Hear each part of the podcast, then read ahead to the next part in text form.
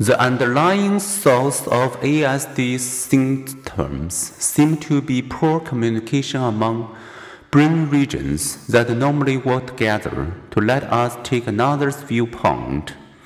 From age two months on, as other children spend more and more time looking into others' eyes, those who later develop ASD do so less and less. People with ASD are said to have an impaired theory of mind, mind reading that most of us find intuitive. It's difficult for those with ASD. They have difficulty inferring and remembering others' thoughts and feelings, learning that twinkling eyes mean happiness or mischief, and appreciating that playmates and parents might view things differently. Partly for such reasons, a national survey of parents and school staff reported that 46% of adolescents with ASD had suffered the taunts and torments of bullying, four times the 11% rate for other children. In hopes of a cure, desperate parents have sometimes subjected children to dubious therapies. ASD has different level of severity.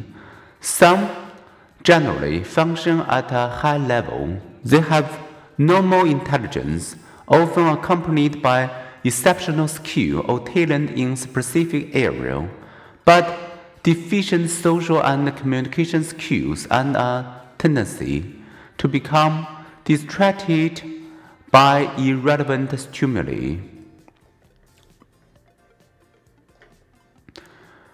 Biological factors, including genetic influences and abnormal brain development, contribute to ASD.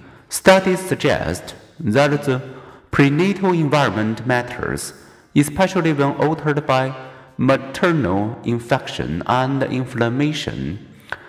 Psychiatric drug use or stress hormones, childhood MMR vaccination do not.